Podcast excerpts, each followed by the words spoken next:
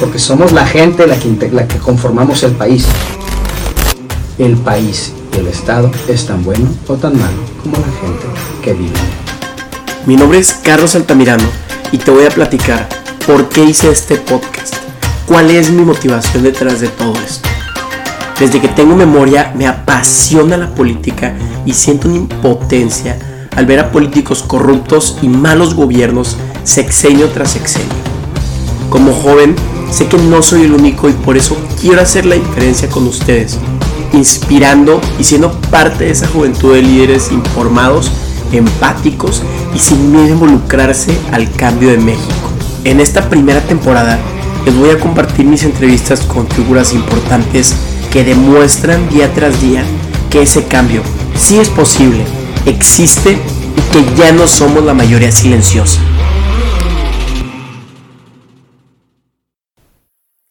En el capítulo de hoy, mi compañero de la semana, Neftali Aragón, y yo hablamos con el diputado Colosio acerca del derecho a la paternidad, la importancia de la familia, el desentendimiento de algunos servidores públicos y la corresponsabilidad ciudadana entre otros temas. Para comenzar con el tema del día de hoy, me encantaría introducir a nuestro invitado, eh, Luis Donaldo Colosio Riojas, diputado local por el cuarto distrito de Nuevo León. Muchísimas gracias por estar con nosotros. Encantado, muchas gracias Natalie y Carlos por la invitación. Y antes de entrar al tema del, sobre el progresismo en Nuevo León, político Nuevo León, cuéntanos un poco de ti, eh, Luis. ¿Cuál ha sido tu trayectoria? Eh, pues eh, la trayectoria política que tengo es muy poca, tiene dos meses, la verdad. Eh, soy abogado, egresado de aquí precisamente del TEC de Monterrey. Eh, en el 2009 fundé mi propio despacho, basado en Colosio Sánchez Abogados, donde he estado ejerciendo, bueno, hasta hace un año más o menos que empecé a incursionar en este tema en el área de corporativo, eh, financiamiento de proyectos y eh, con una especialidad de mecanismos alternativos de resolución de conflictos. Eh, al día de hoy, pues, como asesores externos de varias fuerzas políticas y privadas, dimos mucha asesoría en materia parlamentaria y fue así como empezamos a hacer trabajo de asesoría jurídica como abogados externos de Movimiento Ciudadano, entre otros partidos y estados y municipios y ahí se forjó una buena relación y dinámica, de trabajo. Y el día de hoy se nos dio ahora la oportunidad, primero de contender, ahora no, como candidatos, y el momento que la gente nos dio la confianza, pues ahora no solamente es la chamba del, back office legislativo, sino ahora somos nosotros quienes tenemos la oportunidad de presentar esas iniciativas y llevar este trabajo al Congreso. Hay muchos motivos por los cuales yo elegí MC, eh, entre ellos porque aquí en el Estado de Nuevo León es una fuerza emergente. Eh, y eso también es importante porque no, no está, adolece pues de los, de los vicios que muchos de los partidos ya tradicionales ya tienen muy, muy enraizados y de los que difícilmente se puede salir si no hay una renovación total, de, particularmente de las dirigencias. Vemos que, que, la gente que está al mando de muchos de estos partidos simplemente se van rotando de puestos, pero ahí permanecen. Y esa permanencia de las malas costumbres es lo que eh, manchan mucho las propias incluso ideologías de los partidos, porque hay buena ideología en, en los estatutos y en, digamos que en las, en las reglas y en las raíces, en las raíces de, de, cada partido, eh, pero esos, esos valores y esas ideologías se van perdiendo si la gente que está a cargo no las practica, no las pone en práctica, si las corrompe. Entonces, eh, una institución no es ni buena ni mala, es tan buena o tan mala como la gente que la opera es como un vehículo. Un vehículo puede ser eh, pues, muy bien manejado por un experto eh, piloto o bien puede ser un instrumento fatal si lo pilotea alguien que esté bajo la influencia de alguna sustancia o si tiene la intención de hacer daño. es, a mí se me hace como una analogía muy, muy fácil de digerir el hecho de que, que este Congreso tiene ocho bancadas. Ocho bancadas de ocho fuerzas políticas distintas de muchas diferencias ideológicas, pero que la mayoría de, nosotros tenemos eh, el entendimiento de que a pesar de nuestras diferencias en el follaje, todos compartimos un mismo tronco común, que es el Estado de Nuevo León y el, y el país, México. Entonces, eh, todos esos factores influyeron en que eligiera yo esta plataforma política y que se me permitió contender también como ciudadano. Es decir, no tengo una afiliación al partido político y eso se me respetó en todo momento. Entonces me da también la libertad de yo poder seguir ejerciendo mi ciudadanía sin comprometerme por una partidocracia que ha imperado y le ha hecho mucho daño, creo yo, por esa rigidez que luego se ve en la política. Entonces, lo que entendemos es que esa ideología de movimiento ciudadano hacia los derechos humanos, como también la libertad que te da al ejercer tu cargo, eh, es lo que te atrajo mayormente hacia... Así es, se nos dio una oportunidad de hacerlo de una manera muy libre y respetuosa y de poder tomar el estandarte aquí en el Estado de Nuevo León para impulsar eh, una lucha para que los derechos humanos de la gente puedan ser respetados y puedan eh, pues, impulsarse de una manera responsable, porque aquí en el Estado de Nuevo León hay, muchas, hay muchos casos en donde vemos que todavía tenemos mucho retraso en esa agenda para que se respeten a cabalidad los derechos humanos. Tenemos muchos, muchos peldaños eh, que ascender, empezando por ejemplo con el tema de igualdad de género. Es uno de los temas más, más álgidos, más grandes, pero yo le he dicho muchas veces a mis compañeros que pues ese es uno de muchos peldaños que tenemos que seguir escalando. Quizás sea el más grande que tenemos frente a nosotros ahorita, pero después de la igualdad de género vendrán pues la diferencia de ideologías, la diferencia de, de, creencias, de gustos, de preferencias. Entonces ahí es donde tenemos que ponernos ya realmente las pilas y ponernos a abrir todos estos temas al debate. ¿no? O sea, tenemos el derecho de opinar distinto. Lo que no se vale es eh, callarnos silenciarnos, esa, esa ley mordaza que luego se le aplica a muchos activistas o a muchos incluso también legisladores, porque no quieren que, sus opiniones sean escuchadas. Eso es lo que no se vale. Entonces, eh, tenemos todo el derecho de no estar de acuerdo, pero lo que no se vale es no poderlo expresar. Entonces, eh, ¿tú, Luis, consideras que Nuevo León se ha tenido esta agenda en anteriores legislaturas? Eh, de cierta forma, pero muy limitada. creo yo que eh, no ha sido suficiente, que incluso tenemos ejemplos muy claros de que en la legislatura anterior hubo muchos intentos de silenciar este tipo de agendas, eh, de cortarlas, y, eso la verdad sí nos, nos puede mucho. Pero vemos también con mucho gusto de que esta legislatura tiene el chip completamente distinto.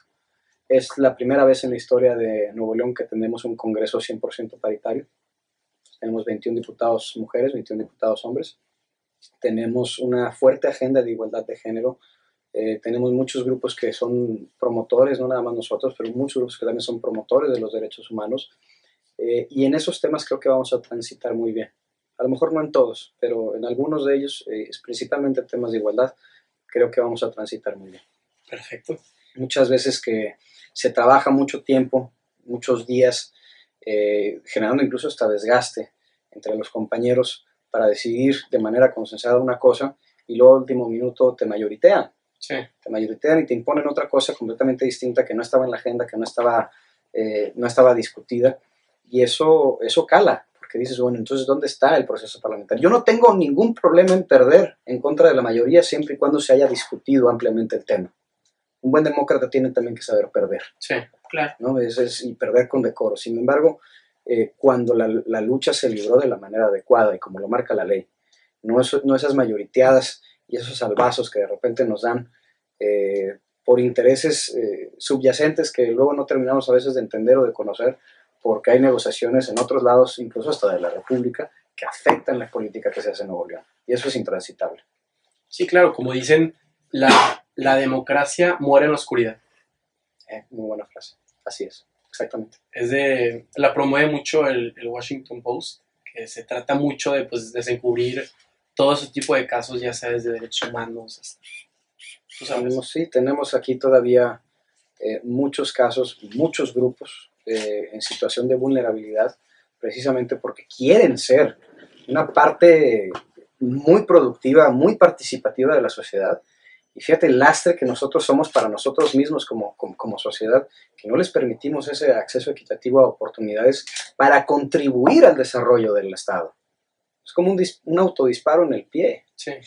Entonces es, es a veces incongruente que tenemos tanta gente que lo único que pide es respeto e inclusión para poder aportar todo ese talento que tienen como seres humanos, que es lo que somos todos. Pero inclusión en aspecto político. En aspecto político, laboral, educativo, de salud, de desarrollo. Inclusión total. Es lo que debemos de hacer. mira, te, lo pongo de una manera muy, muy eh, este, de ejemplo, pues, de algo que me sucedió el día de ayer. Eh, me quedé sin batería en el celular, no tenía efectivo, eh, me quedé en, una plaza comercial eh, sobre Gómez Morín. Y de ahí tenía que ir a mi siguiente compromiso. Y no tenía yo forma, pues, de, no tenía yo auto, o sea, andaba a pie. Y me quedé, pues, sin otra opción más que irme a caminar. Y me tardé una hora y media en llegar a mi siguiente destino lo cual estuvo bien porque hizo fue el ejercicio del día. Eh, y pude aprovechar, pasé a un Home Depot, hice compras para la casa, entonces todo bien. Pero lo que sí me, me caló fue la falta de accesibilidad en cuanto a transporte. No había transporte público realmente, o sea, no había ningún taxi por la zona.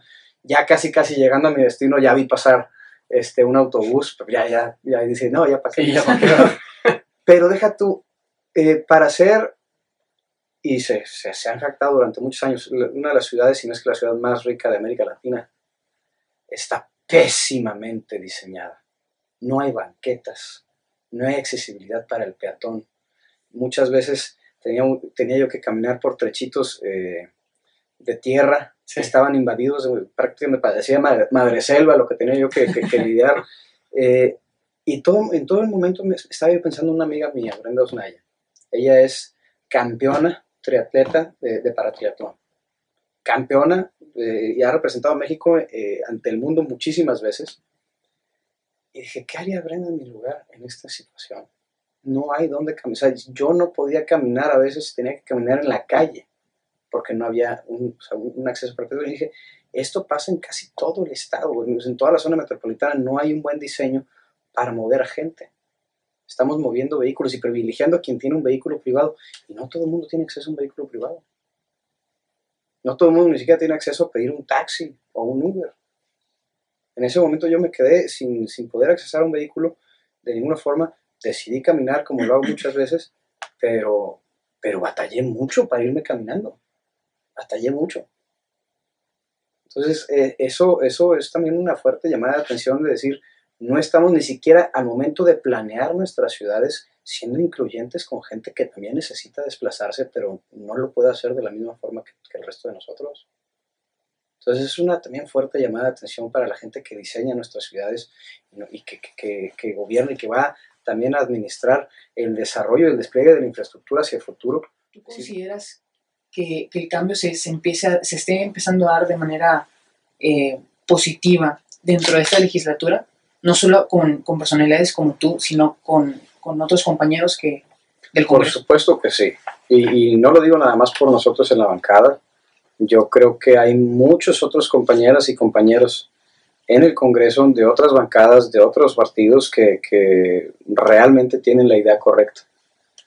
Eh, ninguno de ellos es mi enemigo o mi adversario. Ellos son mis compañeros y podemos en algunos temas diferir en opinión. Mis verdaderos o nuestros verdaderos enemigos son los problemas que la ciudadanía nos ha encomendado para resolver. Ese es el enemigo. Y hay muchos y muchas de ellos que ya lo ven así. Y eso es lo importante. Eh, yo creo que en la medida que más gente se anime con la idea correcta de hacer política responsable, de no hacer política a, costa pues, de, de, los derechos de las personas, a costa de aplastar a las minorías, de que se puedan ir tejiendo esos equipos, inclusive si somos de partidos distintos. Hacer esos bloques para, para poder hacerle frente a las malas prácticas en el Congreso, vamos cada vez a hacer un cambio contundente para el bien de la gente. Y se va a notar, vas a ver que se va a notar. Gracias. Y en el día a día, ¿qué podemos hacer nosotros como ciudadanos para pues contribuir a ese progresismo, verdad? Porque digo, yo no soy diputado, pues, supongo que, que aquí mi compañero y tampoco lo es, entonces no, tal vez no sentimos que tengamos ese impacto. Hay mucho más impacto cuando la gente participa y se involucra. La presión social es un elemento poderosísimo. Más hoy en día que vivimos en la era de, la- de las tecnologías de información y comunicación. Eh, cada vez influye más el actuar del servidor público cuando la gente se acerca y le exige resultados, cuando le manifiesta su inconformidad. ¿Por qué? Porque eso tiene un costo también. Porque al final del día la gente te pone y te quita. Entonces, ¿qué es lo, que, lo primero que vamos a hacer todos, y me incluyo como ciudadanos, es luchar en contra del desentendimiento, para empezar. Levantarnos de ese sopor social que, que ha predominado durante décadas y decir, este país, este estado, esta ciudad es mía. Decirlo como colectivo. Entonces, el involucrarnos empieza primero por el despertarnos. Después de ahí, informarnos. ¿Qué es lo que está pasando? ¿Qué es lo que están haciendo? A partir de ahí ya vemos cómo podemos participar. Organizándonos, yendo con nuestro representante. Mucha gente, y esto eh, a veces hasta se me hace un poquito también educativo, porque mucha gente ha ido eh, como ciudadanos a vernos ahí a, a la oficina del Congreso a pedir apoyo, pero no es gente del distrito. Tenemos mucha gente del cuarto distrito que va a pedir apoyo, sí, por supuesto. Es un 30%. Sí. Entonces, un 70 a un 80% de la gente que atendemos eh, en la bancada y que atiende un servidor es de otras partes del estado. Sí, de Guadalupe, de Apodaca, eh, de Juárez, de, muchos lados, de Villaldama, de mi- Entonces, ya que nos se plantean todo el problema, eh, que les preguntamos sus datos, de dónde son, le decimos, por supuesto que lo vamos a apoyar, pero eh, nada más por curiosidad, ya se acercó con su diputado.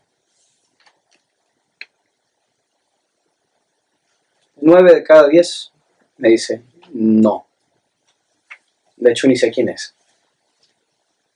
Entonces, eh, también es, es preocupante que la gente no tenga esa, esa cercanía o esa confianza para acercarse con, con la persona que se supone que le representa, que se supone que votaron por esa persona o al menos esa persona ganó la mayoría relativa en su distrito. Entonces eso también habla de una, de una fuerte capacidad para desentenderse. Primero que nada el diputado, que no está cerca de sus representados, y también el representado, que no tiene esa disposición de acercarse con el diputado que lo representa.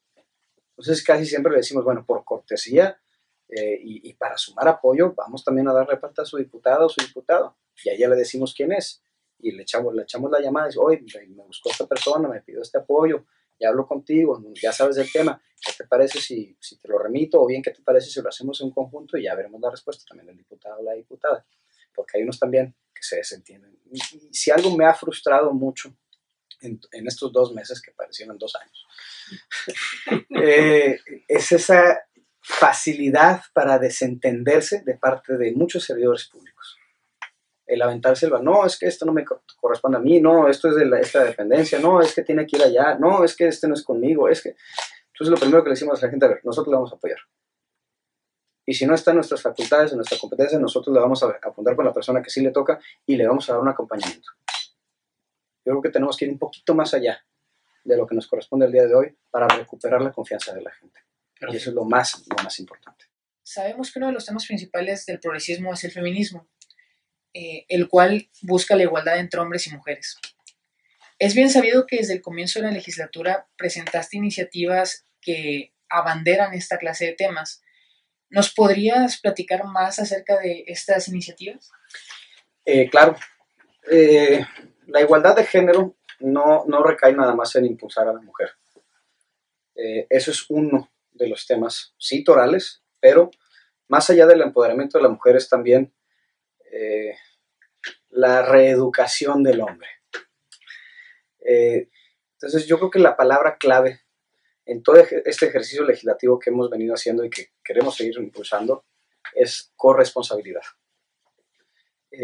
Acabamos de presentar una iniciativa eh, hace un par de semanas precisamente para la corresponsabilidad desde el hogar, porque incluso desde la propia ley se le discrimina a la mujer y al hombre, eh, asignándoles roles dentro de la familia que deben de ser decididos por la propia familia que si la mujer debe de ser o no debe de ser la, cuidadora primaria de los hijos es la decisión del esposo y de la esposa, es decisión de la familia. Que si el hombre debe ser el principal proveedor de sustento para la casa es decisión de la familia. No debe eso de salir de la ley. La ley no puede discriminar. Ahora, las funciones del hogar son un trabajo también. Y es un trabajo extenuante. Y muchas veces no nos damos cuenta de que estamos cayendo en violencia laboral al imponerle a muchas veces a la mujer una doble jornada laboral. ¿Por qué? Porque ya muchas familias, si no es que la gran mayoría de las familias de Nuevo León, son familias de doble ingreso, en donde el hombre y la mujer trabajan para aportar recursos económicos a la familia. Pero luego llegan a la casa y la mujer sigue adoptando ese papel, que nos corresponde a los dos. Entonces, ambos cónyuges, independientemente de cuál sea su función laboral, desde la casa, deben de decidir cuáles son los roles que le toca a cada quien en la crianza de los hijos compartida y corresponsables en las funciones de la labor doméstica. ¿Por qué? Porque ambos son los pilares que sostienen el hogar. Pero esa decisión debe de emanar de la propia familia. No podemos discriminarlos, ni negativa ni positivamente desde la ley. La ley debe ser neutral. Entonces eso es lo que hemos estado impulsando desde el inicio de la legislatura y lo que queremos seguir impulsando hasta que se termine. Y ojalá esto venga acompañado de también un radical cambio de paradigma de parte de la sociedad y que muchos varones que todavía tienen ese estigma machista, eh, pues vean la gran oportunidad que, da el feminismo, eh, o bien que da eh, la, pues, una manera de ser incluyente, transparente, igualitaria, y que vean lo, lo, positivo que es el estar más, más cerca de los hijos, el contribuir más en el hogar, en el que también la mujer salga y aporte toda esa experiencia y talento que le puede aportar al mercado laboral para el desarrollo económico del Estado. Es importantísimo. Y nosotros nos lo estamos perdiendo aquí en Nuevo León. Vamos muy atrasados en esa agenda. Un hogar no se, no se sostiene nada más con dinero, se sostiene con trabajo. Eh, simplemente si yo llego y le aviento unos cuantos este, billetes adentro de la casa no va a ser que la casa opere por sí sola, no, no, no va a surtir eh, la despensa, no va a preparar los alimentos. Así me explico, todas esas cosas requieren trabajo, requieren labor. Entonces, ¿por qué no, eh, ¿por qué no hacer de esa labor compartida? La crianza de los hijos, la atención que se le tiene que dar a los hijos es inmensa. Todas las madres y padres de familia que nos escuchen van a, saben perfectamente a lo que me refiero. es, es, es, crítico darle atención a los, a los hijos. Y esa atención debe de ser, eh, en la medida de lo posible, balanceada.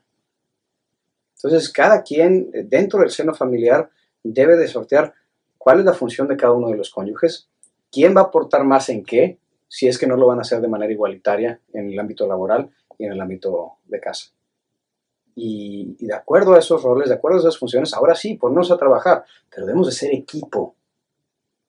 Una familia es un equipo, es el primer equipo es el núcleo de toda sociedad. Y tenemos actualmente muchos, muchas familias que son disfuncionales porque estos roles y estas, estas tareas no están bien divididas o no están siendo bien ejecutadas o bien están, están siendo impuestas de una manera injusta y eso no está bien. Y lo que no podemos hacer es, bueno, una cosa es cómo piensa y cómo actúa la sociedad. Sí, eso no lo puede realmente cambiar el gobierno y menos de tajo. Nosotros podemos desde el gobierno promover ese cambio de paradigma, en, la gente, ese cambio de la manera de pensar. Pero lo que sí podemos hacer de tajo es cambiar la ley. La ley no discrimine, que la ley no discrimine. Totalmente de acuerdo. Un tema que a mí me, duele, pues, como me, sigue doliendo todavía como padre, por ejemplo, es que la ley también discrimina al hombre. ¿Por qué? Por el derecho de paternidad. Una mujer, cuando tiene un hijo, o incluso cuando adopta un hijo, tiene derecho a eh, tres meses tres meses este, para, poder acceder al derecho a la maternidad. O sea, ya incluso en caso de adopción se, se contemplan esos tres meses. Entonces no es nada más un tema médico, es un tema del derecho a la maternidad y el derecho a la primera infancia que tiene también el bebé, o el niño o la niña. ¿Por qué el hombre no tiene ese derecho a la paternidad? ¿Y por qué se está viendo cortado el derecho de la primera infancia de ese niño porque no puede ver a su papá? Entonces debemos evolucionar un poquito más allá y decir igualdad para hombres y mujeres. Exacto. Y el mejor regalo que puedes dar a tus hijos es tu tiempo. Sí, así es. Totalmente. También eh, tocando ese, ese tema tan importante y que, bueno, abarcas de cierta manera en la iniciativa, ¿cuándo se votaría en el Pleno la, iniciativa que, que, pusiste hace unas semanas? Depende mucho eh, de los propios tiempos y el desahogo que tengan que tener las propias comisiones de dictamen legislativo. Ya fueron turnadas a, las distintas comisiones. Por la naturaleza lo mismo se, se, se le turnó esta iniciativa en particular a Sí. la Comisión de Legislación y a la Comisión de Igualdad de Género. Entonces, de manera conjunta, tienen que desahogar toda la agenda este, de asuntos en cartera que tienen pendientes, dictaminar esto y pasarlo a pleno. Entonces, por el rezago que a veces tienen una comisión a otra, sobre todo la de legislación, que son las que más asuntos se le turnan, eh, es difícil saberlo. Pero por lo mismo tiene que ser eh, ya, tiene que ser antes de seis meses, al menos por reglamento, ese es el tiempo máximo que se nos da. ¿Y cuál crees, Luis, que sea la opinión de las demás bancadas con respecto, eh, no solo a tu iniciativa, pero sí a, a esta idea de, de igualdad de género? Yo creo que esta, esta legislatura en particular, por la misma conformación que tiene eh, y porque este tipo de iniciativas no solamente han sido presentadas por nosotros, tengo que reconocer que todas, todas las bancadas en tema de igualdad de género están muy, muy, muy sólidamente solidarias, válgame la redundancia. ¿no? Eh, y eso, eso me encanta, me encanta, porque eh, a diferencia de otras, de otras legislaturas, yo creo que este es un tema que no, no vamos a batallar para que transite, vamos a tener siempre mucho apoyo, este, al menos en estos siguientes tres años, para que este punto muy particular de nuestra agenda y de la, este, sea un tema compartido y pueda avanzar sin mayor problema. Y esta iniciativa, sí entiendo que pues está empoderando a las mujeres con hijos y casadas, pero ¿cómo también pudiera empoderar a, niñas o, pues mujeres que todavía no, estén casadas? Pues con la certeza de que su rol es el que ellas decidan. Que no, que no se, se vayan con la finta con a veces los roles que les quiere imponer la sociedad, sobre todo cuando es una sociedad de, pensamiento retrógrada. Que no estoy diciendo que todos seamos así, estoy diciendo que nada más hay todavía muchos nichos en la sociedad donde todavía se, se, se le quieren asignar un, un estigma, un rol muy definido este, y muy insuficiente para las capacidades de las niñas y adolescentes que tienen sueños y talentos que tienen todo el derecho y de hecho yo les diría hasta la obligación de desarrollar y aprovechar al máximo.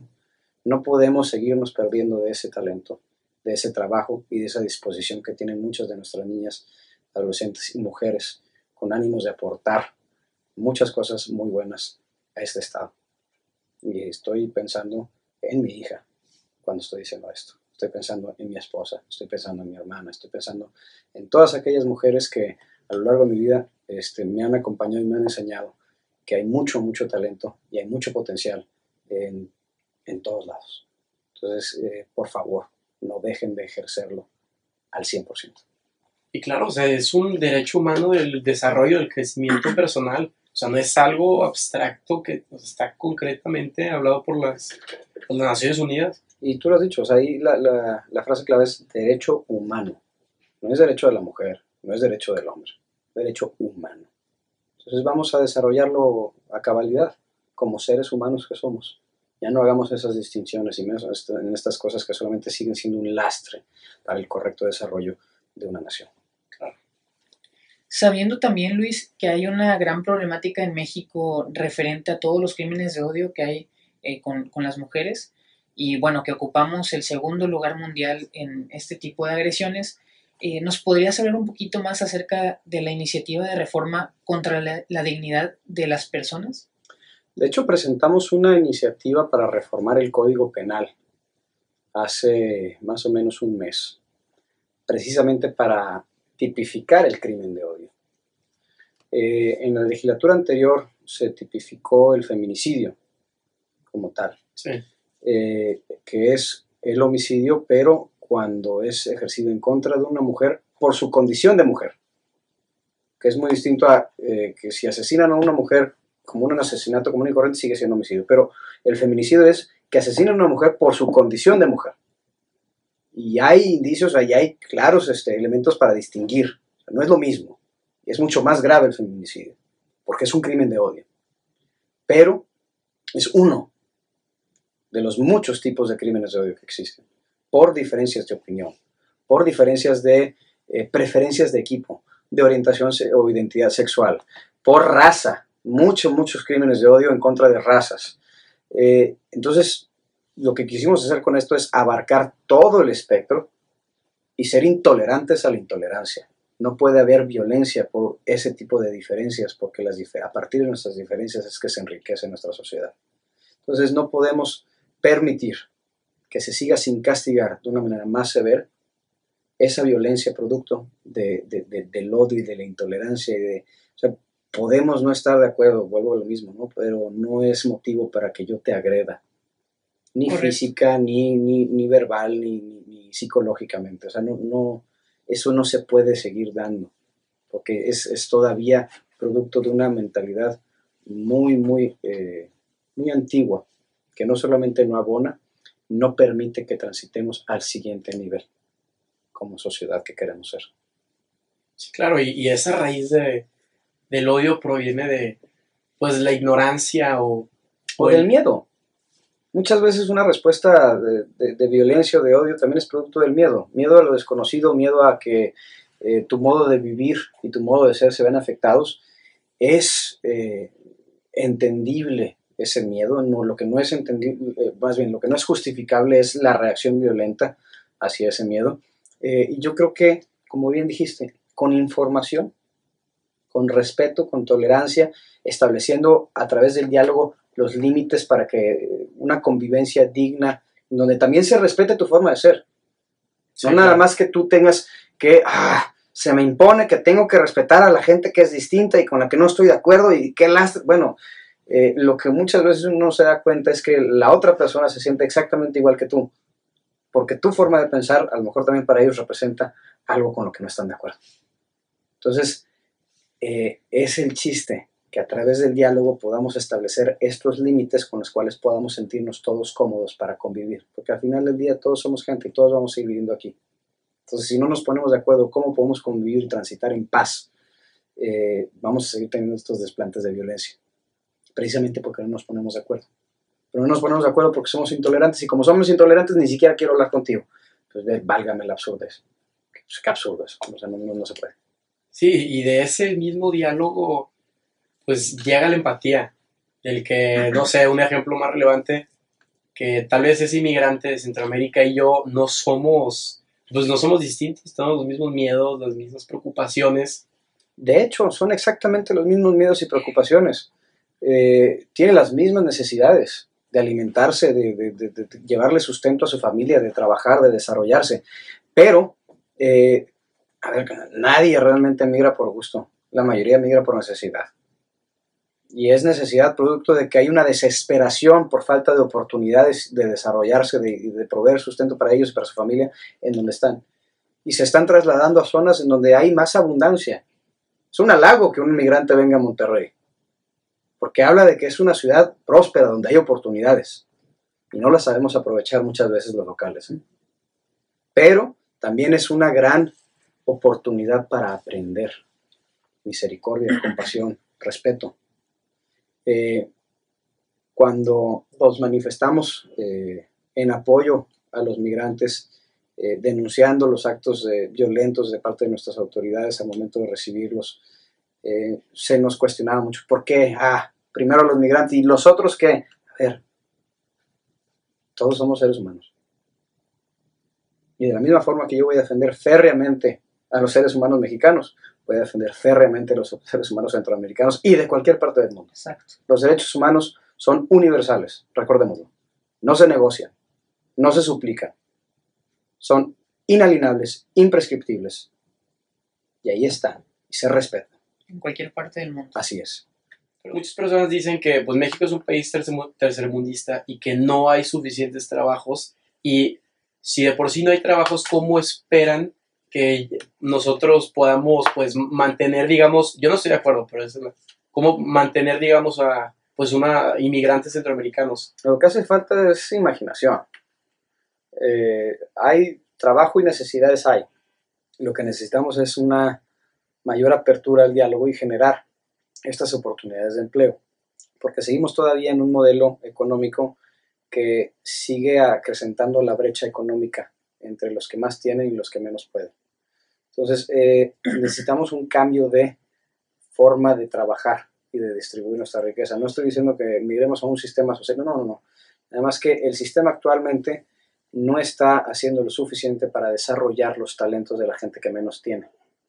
Entre más apoyemos el desarrollo de la gente que menos tiene, entre más impulsemos sus talentos, vamos a tener una fuerza laboral de emprendedores, de profesionistas, de prestadores de servicio, que van a revolucionar la manera en que nuestro mercado laboral se comporta.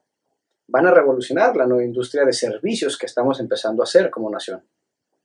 Estamos pasando a ser una, de, de una industria de manufactura a una industria, de, a una, perdón, de una economía de manufactura a una economía de servicios, sobre todo en algunos puntos muy importantes de las zonas más desarrolladas del país. Pero no estamos viendo eso. No lo estamos viendo. Y además, no nos estamos dando cuenta de que ante la era de la tecnología de información y comunicación, de la cual ya formamos parte, las fronteras ya no existen para la prestación de muchísimos servicios. Y no nos estamos dando cuenta de que tenemos a mucha gente que podemos desarrollar como talentosos abogados, como talentosos ingenieros, contadores, que incluso a distancia pueden prestar sus servicios a muchas otras partes del mundo con tantita capacitación. Entonces, eh, estamos todavía muy ciclados a querer hacer las cosas como las hemos venido haciendo durante los últimos 50, 100 años y no nos damos cuenta de que tenemos ya que revolucionar nuestra forma de trabajar para que estar listos para los siguientes 50, 100 años. Luis, regresando al, al tema de la, la, transparencia, al analizar tu iniciativa de ley donde quieres promover la transparencia y el fácil acceso de, de información parlamentaria, pues ¿cómo esperas lograrlo sabiendo que pues en México las palabras, lamentablemente las palabras trans, transparencia y político no van de la mano, ya sea, no sé, escándalos como la Casa Blanca, los Suarte, etc. Es eh, algo difícil porque lo que más atenta en contra de la transparencia es la falta de voluntad. Si no tenemos voluntad de parte de la gran mayoría para poder eh, evolucionar a este tema, no vamos a lograr mucho. Eh, no somos los únicos. Hay mucha gente buena que también quiere hacer las, la, las, cosas de la manera correcta. Y vuelvo al tema de la tecnología. Yo creo que ese va a ser un gran elemento que nos va a ayudar mucho a eliminar opacidad y quitar tentaciones. O en la medida de lo posible que podamos transicionar a lo digital y a lo tecnológico, eh, de manera que la forma de operar, por ejemplo, los registros públicos de la propiedad de comercio, el registro civil, sea a través de tecnologías como blockchain, por ejemplo. Uh -huh que son inhackeables. Eh, podríamos eliminar muchísimos, muchísimos eh, miasmas de corrupción y crisis de corrupción que tenemos en todas esas formas de operar. Entonces, esas son cositas que ya están disponibles y con tantita voluntad podemos revolucionar la forma de hacer política y vamos eliminando, porque también no nos hagamos, la, la corrupción no se inventó en México, es inherente al ser humano. Sí. Lo que debemos de hacer es eliminar nichos de corrupción de poco en poco, de la manera que, que, que, se pueda, con tantita voluntad, para entonces ir evolucionando como servidores públicos y como país. Entonces, si el día de hoy eh, estamos viendo que hay mucha corrupción, ¿dónde la hay? Vamos a eliminar la, las formas y la, manera de hacer las cosas. Y sobre todo también, toma en cuenta que la corrupción muchas veces también es por necesidad. La corrupción no, no, nada más se da en los altos mandos de gobierno, ahí sí es por avaricia en la mayoría de los casos, ¿eh? es por avaricia. Pero más allá de eso, en los medios y sobre todo pequeños niveles de gobierno, muchas veces se da por necesidad.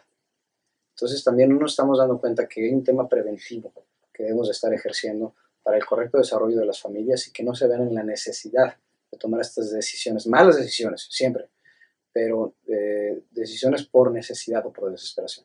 Sí, claro, o sea, si una persona, pues tal vez de clase media baja, que, eh, no sé, esté en, en el gobierno y tenga sus necesidades cubiertas, salud, educación, pues, ¿cuál, no, no, ¿cuál es la necesidad? Si cubres las necesidades básicas de las familias, ya entonces te queda nada más eliminar la avaricia. Ya la avaricia no es una necesidad. Eso sí ya es, es una bajeza. Creo también que es un, un- un problema más que nada cultural, ¿no? El hecho de, de tener corrupción. Acabas de dar un punto clave. Y vuelvo a la palabra favorita de nuestra bancada en esta legislatura, corresponsabilidad. Además de la corresponsabilidad en el lugar, yo creo que en general tenemos que generar corresponsabilidad ciudadana. De nada nos sirve tener el mejor gobierno del mundo si la ciudadanía no cambia. Correcto. no, o sea, puede llegar el propio Mesías a presidir o gobernar eh, nuestro, nuestro país o nuestro estado y no va a cambiar nada si la gente no cambia. ¿Por qué? Porque eh, la política no hace milagros, solamente administra. Y los administradores públicos son ciudadanos. O sea, no porque te hagas político dejas de ser ciudadano, porque luego se, maneja mucho con esa, con esa cachucha. Ah, no, este sí es ciudadano. No, todos somos ciudadanos. No es como que nos retiran el pasaporte o el INE al momento de rendir protesta. No. Entonces, la gente nos, nos vota y nos pone aquí, y la gente también nos quita, y la gente es la que sí muchas veces sigue votando por, por el mismo eh, partido o en la misma persona. Entonces, no nos damos cuenta de que realmente tenemos el gobierno que merecemos. ¿eh? Bueno o malo es el gobierno que merecemos, porque nosotros lo pusimos ahí. Entonces también hay que despertar como ciudadanía. Y a la par de tener obviamente mejores prácticas y mejores eh, leyes, mejores instituciones, eso nos corresponde a nosotros como servidores públicos, sí. Pero a la par se debe hacer un fuerte ejercicio para generar corresponsabilidad ciudadana. La gente debe cambiar junto con nosotros, junto con el sistema de gobierno. Porque somos la gente la que, inte- la que conformamos el país, no nuestro gobierno. Volvemos al tema de las instituciones. Las instituciones son tan buenas o tan malas como la gente que la conforman. El país y el Estado es tan bueno o tan malo como la gente que vive en él. Sí, y es parte también, pues en el acceso libre a la información, la gente conoce más a sus políticos y les exige más, ¿no? Esa es la idea. Así es. Y eso yo lo veo con muy buenos ojos. Porque cada vez la gente se está informando más, se está involucrando más, está alzando más la voz, quiere participar y sobre todo está más al tanto de qué es lo que hace el político, qué es lo que hace su diputado, qué es lo que hace su senador, su presidente, su gobernador, su alcalde y está exigiendo resultados, lo está buscando, está teniendo esta, esta facilidad para opinar en redes sociales, para comunicarse y organizarse entre sí. Y yo sobre todo lo aplaudo cuando lo hacen y también cuando lo hacen de manera abierta, porque también algo muy peligroso de esta era de la informática y comunicación es el anonimato en red. Muy fácil denostar y criticar y sobre todo destruir detrás de la comodísima fachada del anonimato. Y toma mucho valor y mucha integridad hacerlo de frente, dando la cara y decir, este es mi nombre, soy fulano tal, y no estoy de acuerdo contigo por esto o esto o aquello. Por ejemplo, lo que ustedes dos hacen en este espacio es de reconocerse, porque dando la cara emiten una opinión, están hablando, están participando y sobre todo están informando a la gente. Y eso es mucho, muy importante. Yo los felicito por eso. Gracias. Gracias. Y agradecemos muchísimo ah, de parte de mi compañero Eftalillo a- al diputado del Distrito 4 de Nuevo León, eh, Luis Donaldo Colosio Riojas, por acompañarnos el día de hoy para pues, poder entender eh, las iniciativas de ley enfocadas en equidad de género, pues protección a población con mayor riesgo de enfrentar crímenes de odio eh, y sobre estas tendencias progresistas. Eh, lo apreciamos muchísimo. Muchas gracias por escuchar este primer capítulo de Maciosare Político. La próxima semana hablaremos con la senadora Indira Kempis, donde nos diré primera mano su experiencia en la Cámara Alta. No olvides agregarnos en redes sociales con el nombre arroba Político y que tengas un excelente día.